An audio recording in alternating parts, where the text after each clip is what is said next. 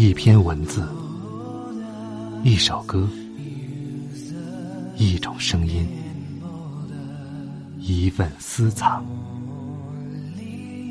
欢迎收听静波频道。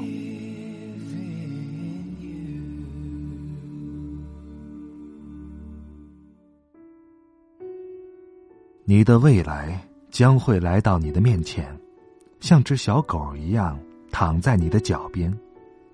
无论你什么样，他都会理解你，爱你。晚上好，各位朋友，我是静波，欢迎来到静波频道。刚才这段话出自库尔特·冯内古特，一位叫做“行走”的听友为我推荐了莫言先生二零一零年十二月在日本的一篇演讲，题目叫做《悠着点儿，慢着点儿：贫富与欲望的漫谈》。这篇演讲的内容我很喜欢，所以在此分享给大家。如果你想看到这一篇的图文消息，可以通过微信公众号或者新浪微博搜索添加“静波频道”。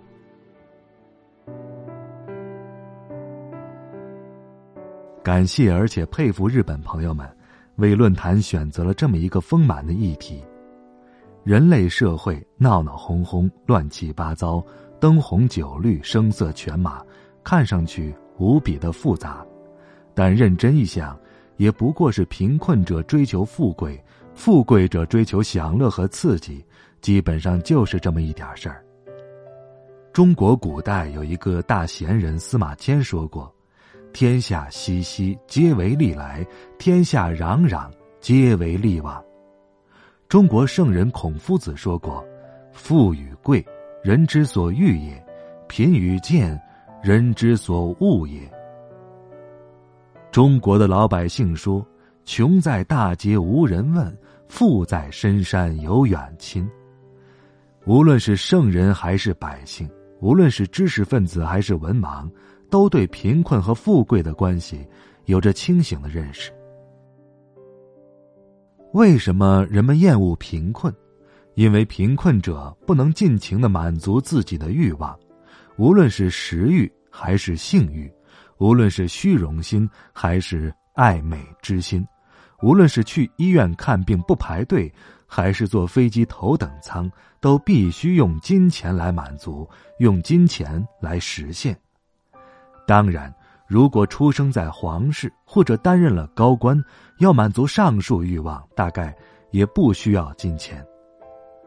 富是因为有钱，贵。是因为出身、门第和权力。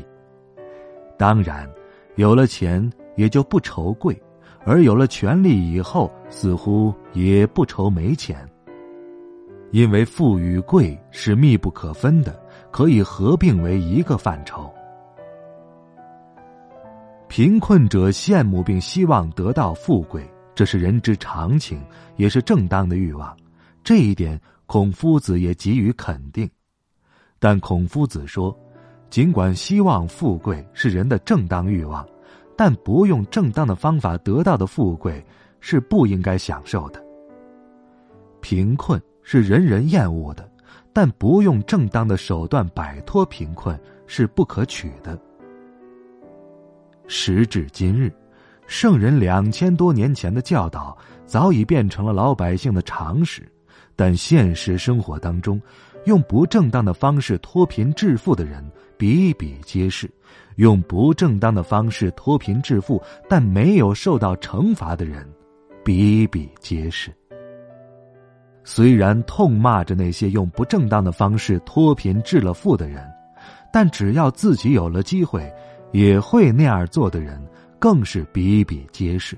这就是所谓的世风日下，人心不古。古之人人君子，多有不羡钱财、不慕富贵者，像孔夫子的首席弟子颜回。一箪食，一瓢饮，在陋巷，人不堪其忧，回也不改其乐。三国时高人管宁，锄地见金，挥锄不顾，同锄者化心，简而视之，复置于地。虽心生欲望，但能因为面子而置之，已属不易。庄子垂钓于蒲水，楚王派两个使臣请他去做官。他对两个使臣说：“楚国有神龟，死后被楚王取其甲，用锦缎包裹，供于庙堂之下。对神龟来说，是被供在庙堂之上好呢，还是活着在烂泥塘中摇尾巴好呢？”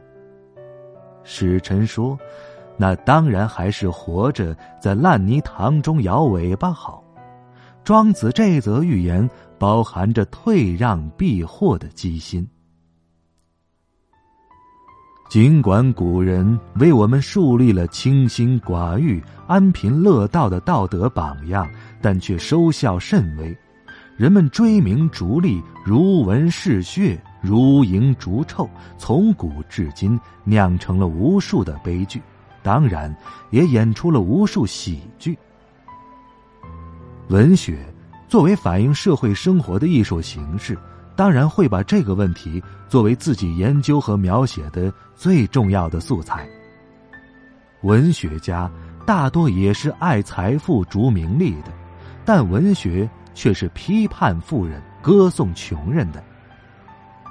当然，文学中批判的富人是为富不仁或通过不正当手段致富的富人；文学中歌颂的穷人。也是虽然穷，但不失人格尊严的穷人。我们只要稍加回忆，便能想出许许多多在文学当中的典型人物。作家在塑造他们的性格时，除了给予生死的考验和爱恨情仇的考验之外，经常使用的手段，那就是把富贵当成试金石，对人物进行考验。经过了富贵诱惑的人。自然是真君子，经不住富贵诱惑的人，便堕落成小人、奴才、叛徒或帮凶。当然，也有许多的文学作品，让他的主人公借着金钱的力量，复了仇、雪了恨，达到了自己的目的；也有的文学作品，让自己的善良的主人公有了一个富而且贵的大团圆的结局，这就又从正面。肯定了富贵的价值。人的欲望是填不满的黑洞，穷人有穷人的欲望，富人有富人的欲望。渔夫的老婆起初的欲望只是想要一个新的木盆，但得到木盆之后，他马上就要木房子，有了木房子，就要当贵妇人，当了贵妇人，又要当女皇，当上了女皇。他又想当海上的女霸王，让那条能够满足他欲望的金鱼做他的奴仆，这就越过了界限，如同吹肥皂泡，吹得过大必然会破的。凡事总有限度，一旦过度必受惩罚，这是朴素的人生哲学，也是自然界诸多事物的规律。民间流传的许多具有劝诫意义的故事，都在提醒人们克制自己的欲望。据说，印度人为捕捉猴子，制作一种木笼，笼中放着食物，猴子伸手进去抓，抓住食物，手就拿不出来了。想要拿出手来，他必须放下食物，但猴子是绝对不肯放下食物的。猴子没有放下的智慧，那么人有放下的智慧吗？有的人有，有的人没有。有的人能够抵挡住金钱的诱惑，但未必能够抵挡美女的诱惑；有的人能够抵挡住金钱、美女的诱惑，但未必能够抵挡权力的诱惑。人总是会有一些舍不得放下的东西，这就是人的弱点，也是人的丰富性所在。中国的哲学里其实一直不缺少这样的理性和智慧，但人们总是身后多余忘缩手，眼前无路想回头。贪婪是人的本性，或者说是人性的阴暗面。依靠道德劝诫和文学的说教，能使人清醒一些，但不能从根本上解决问题。于是佛教就用“万事皆空，万物皆无”来试图遏制人的贪欲，因为贪欲是万恶之源，也是人生诸般痛苦的根源。于是就有了《红楼梦》里的“好了歌”。世人都晓神仙好，唯有功名忘不了。古今将相在何方？荒冢一堆草没了。世人都晓神仙好，只有金银忘不了。终朝只恨聚无多。及到多时，眼闭了。世人都晓神仙好，只有娇妻忘不了。君生日日说恩情，君死又随人去了。世人都晓神仙好，只有儿孙忘不了。痴心父母古来多，孝顺儿孙谁见了？要控制人类的贪欲，最直接、最有效的手段还是法律。法律如同笼子，欲望如同猛兽。人类社会千百年来所做的事情，也就是法律、宗教、道德。文学与人的贪欲的搏斗，尽管不时有猛兽冲出牢笼伤人的事件，但基本上还是保持了一种相对的平衡。人与人之间的友好关系需要克制欲望才能实现，国与国之间的和平关系也只有克制欲望才能实现。一个人的欲望失控，可能酿成凶杀；一个国家的欲望失控。就会酿成战争，由此可见，国家控制自己的欲望，比每个人控制自己的欲望还要重要。在人类社会中，除了金钱、名利、权力对人的诱惑之外，另有一最大的也是致命的诱惑，就是美色。这问题似乎与女性无关，但其实也有关。历史上曾经爆发过因为争夺一个美女而发生的战争，也曾经因为美女而让某些统治者丢掉了江山社稷。绝对的否定色欲当然不对，因为没了这欲望，人类社会也就无法延续了。中国历朝历代统治者对人的性欲基本上是持否定态度的。但他们多半是口是心非，尽管深宫当中妻妾成群，但民间却要存天理灭人欲，男女之情被视为洪水猛兽。这样的观念体现在封建王朝的法律和道德中。对于人类贪婪的财富欲望和权力欲望，文学与法律、道德基本保持一致的，但对于性欲。尤其是升华为爱情的性欲，文学作品却经常性的另唱别调，有时甚至扮演了吹鼓手的角色。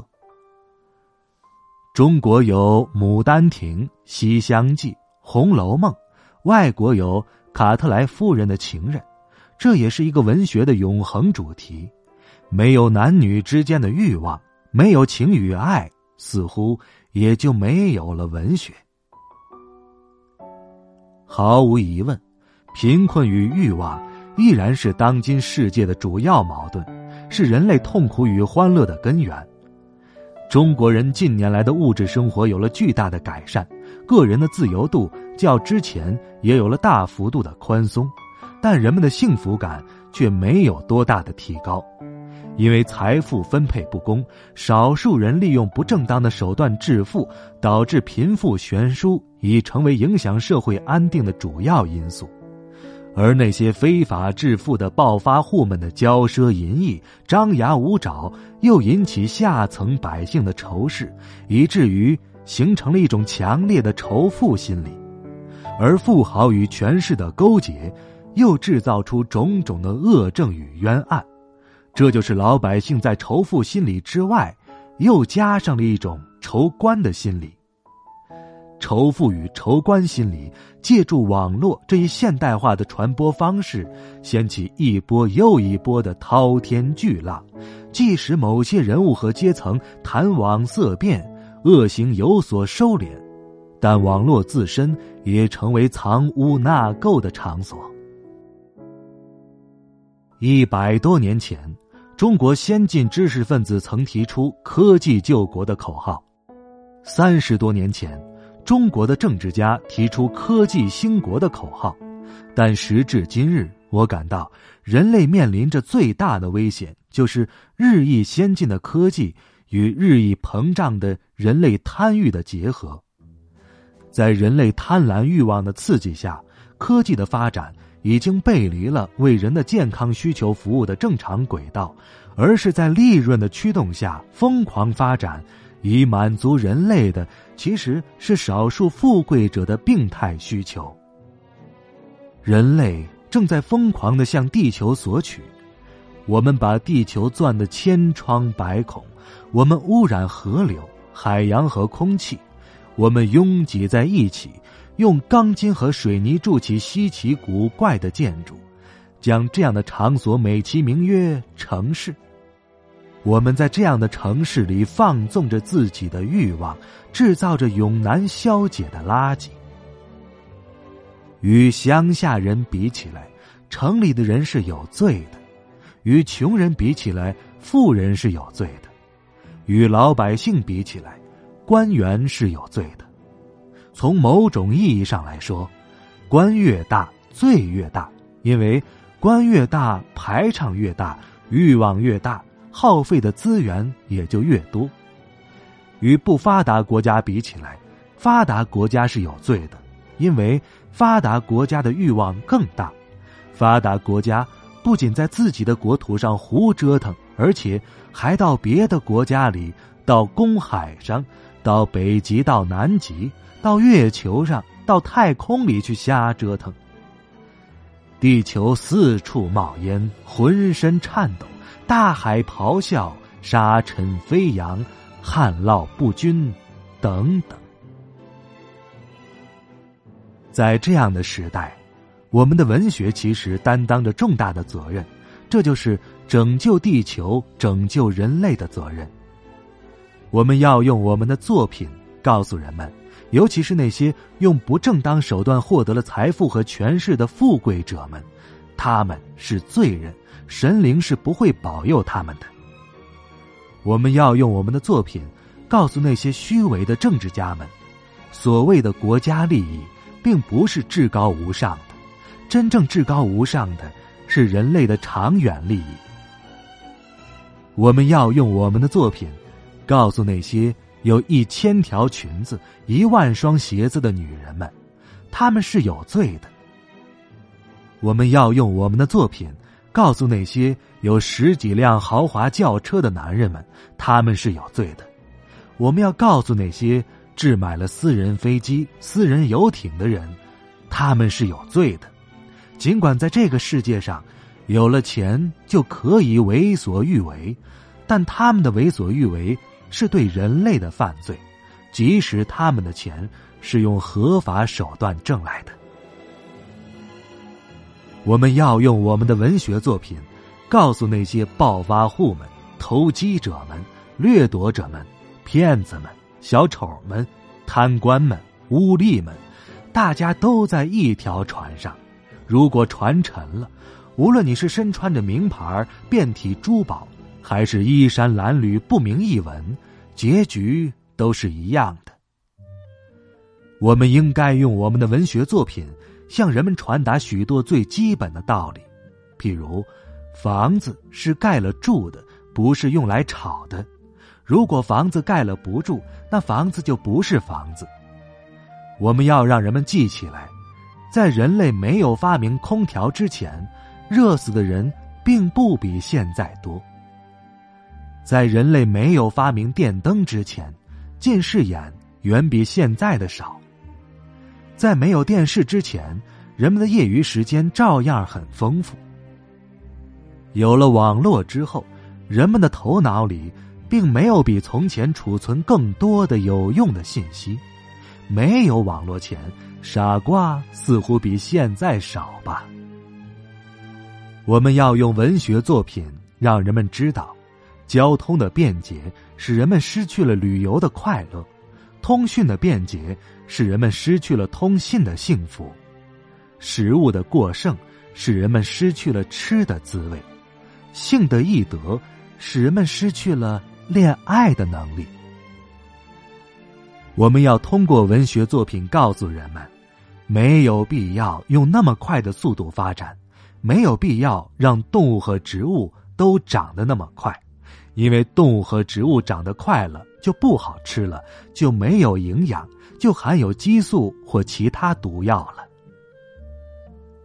我们要通过文学作品告诉人们，在资本、贪欲、权势刺激下的科学的病态发展。已经使人类生活丧失了许多情趣，而且充满了危机。我们要通过文学作品告诉人们：悠着点儿，慢着点儿，十分聪明，用五分，留下五分给子孙。我们要用我们的文学作品告诉人们：维持人类生命的最基本的物质是空气、阳光、食物和水。其他的都是奢侈品。人类的好日子已经不多了。当人们在沙漠中时，就会明白水和食物远比黄金和钻石更加珍贵。当地震和海啸发生的时候，人们才会明白，无论多么豪华的别墅和公馆，在大自然的巨掌里，都是一团泥巴。当人类把地球折腾的不适合居住的时候，那时什么国家、民族、政党、股票都变得毫无意义，当然，文学也毫无意义了。我们的文学真能使人类的贪欲，尤其是国家的贪欲有所收敛吗？结论是悲观的。不过，尽管结论是悲观的。但我们不能够放弃努力，因为这不仅仅是救他人，同时也是救自己呀。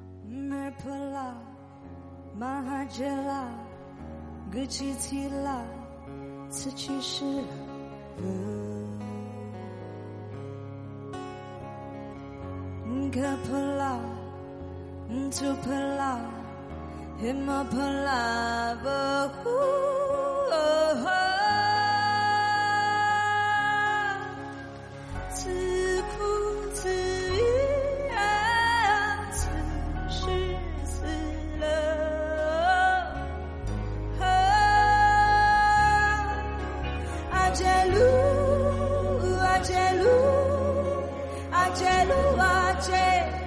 acelua ce, acelua. Cunia ci, atania ci.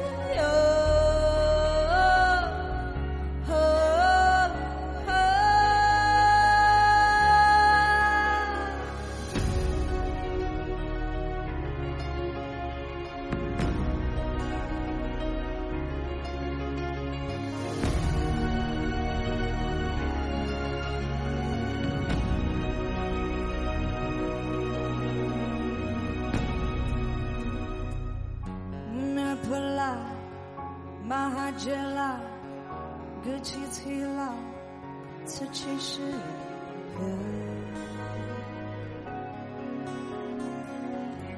可破了，突破了，黑毛破了，不。